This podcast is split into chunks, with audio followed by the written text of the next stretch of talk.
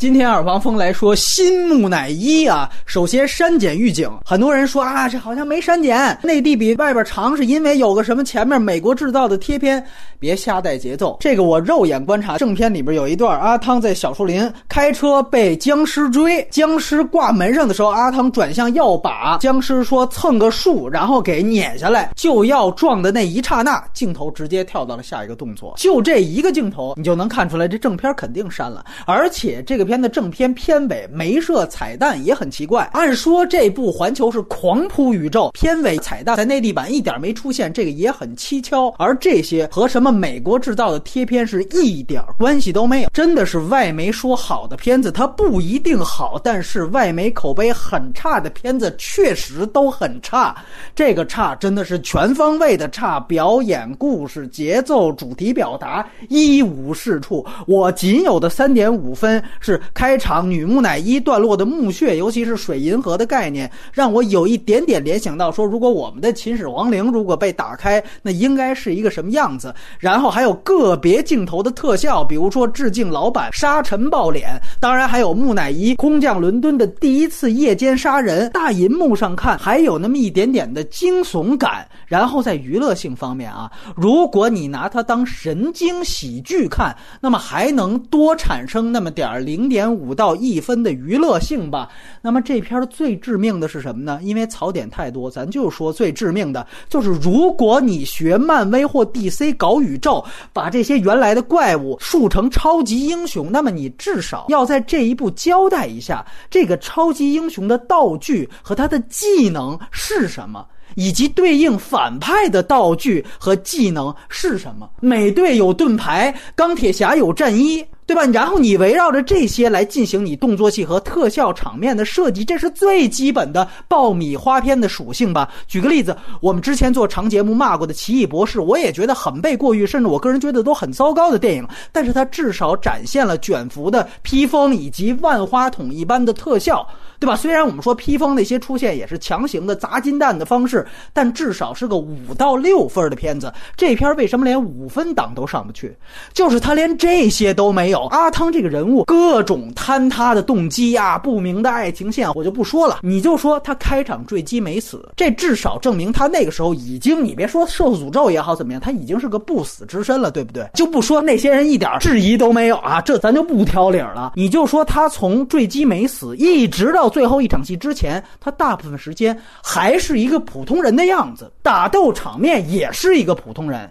甚至说，连他自己那碟中谍那种级别都没达到，就是个路人打架的水平。你环球要是编不出技能了，那你至少请个香港五指啊，让他们打斗稍微漂亮一点啊。像《黑客帝国》里尼奥那样哦，我至少还能通过打斗知道他是个超级英雄。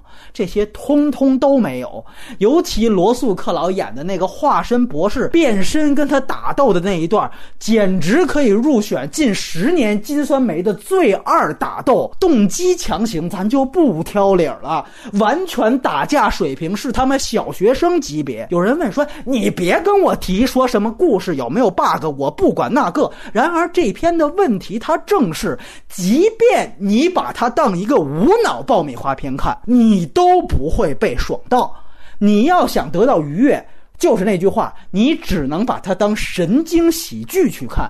就像很多人买票当年去围观《富春山居图》一样啊，越烂我越要去看，那就是在看笑话呢。好莱坞现在就出了这么一个，咱再说那女木乃伊啊。作为反一，他这作恶动机都不对。我们经常讨论说，爆米花片这个反派的动机，他是不是不高级，或者说是不是太简单了？这些都是能不能上六分和上六分以后讨论的问题啊。这篇在作恶动机上压根前后就不统一。这女木乃伊前面找僵尸按着阿汤哥举起匕首就要捅，对吧？你甭管他捅完是什么效果，当时是逮着就捅，哎，就是因为发现。红宝石没在，所以才作罢。当然，你说他举起来才发现，这也是一个神经喜剧的一个梗啊。那好，你后来拿到了红宝石了，对不对？你看见阿汤，哎。不管了。先捅死那个女主角，然后等于是自己乌龙助攻了阿汤哥变身干掉了自己。我看到半天，最后这是一三角恋的故事。阿汤在演征服情海，简直了！我一查这片导演和编剧都是阿汤这几年的一个御用，麦奎里他们。我真怀疑这又是阿汤男版玛丽苏的，在这儿给自己加光环呢。然后说到底，女木乃伊那技能也他妈完全是胡来。后面哎呦被抓了，好家伙，又是。放虫子了，又是召唤杀神豹了。你之前有这能耐，你还能被抓着吗？而且没红宝石，说杀阿汤未遂那场戏，你注意看啊，当时女木乃伊就跟女主角打过一架。当时女木乃伊一巴掌扇过去，哎，女主角就是倒在了一边，就跟说俩普通人打架一样。站起来之后一点事儿都没有。结果后来小树林那场戏，女木乃伊打已经是不死之身的阿汤了，碰一下直接他妈打天上去了，等于他在技能上面就是他妈胡来。你想想看，这片子。正一反一，全方面坍塌。你说这戏怎么看？这还没完呢。最他妈中二时刻其实是在结尾，当阿汤所谓黑化之后啊，环球影业生怕大家忘了他所谓的暗黑宇宙，就让阿汤重复了 n 遍台词是 so dark，so dark。然后还特意把它放置在了一个特别 dark 的角落，然后再弄个 dark 的剪影。黑暗骑士当年也他妈是这么让贝尔去塑造他的黑暗骑士是吗？这还没完呢啊！我听说环球前两天宣布，歌剧魅影和钟楼怪人也并入了他的这个所谓暗黑宇宙了。你这是暗黑料理吧？大家想象一下啊，歌剧魅影怎么和这个？木乃伊还有科学怪人连宇宙，我不知道是魅影出剧场啊，还是这帮人进去。估计到时候是不是阿汤拉着克劳的小胖手啊，去韦伯的歌剧舞台上唱 K 喊麦，然后拉拉烂的又唱又跳的大战钟楼怪人。最后我要再喷一件事儿。我国的审查制度不是不能放映宣传封建迷信的电影吗？那大家看看这木乃伊啊，开头那仪式好比跳大神儿，全篇僵尸复活，小树林那场戏，阿汤开车是鬼打墙，女木乃伊的技能之一是吸活人的元阳，我们广电政策明令禁止的封建迷信活动，他一样没糟践，全他妈给用上了。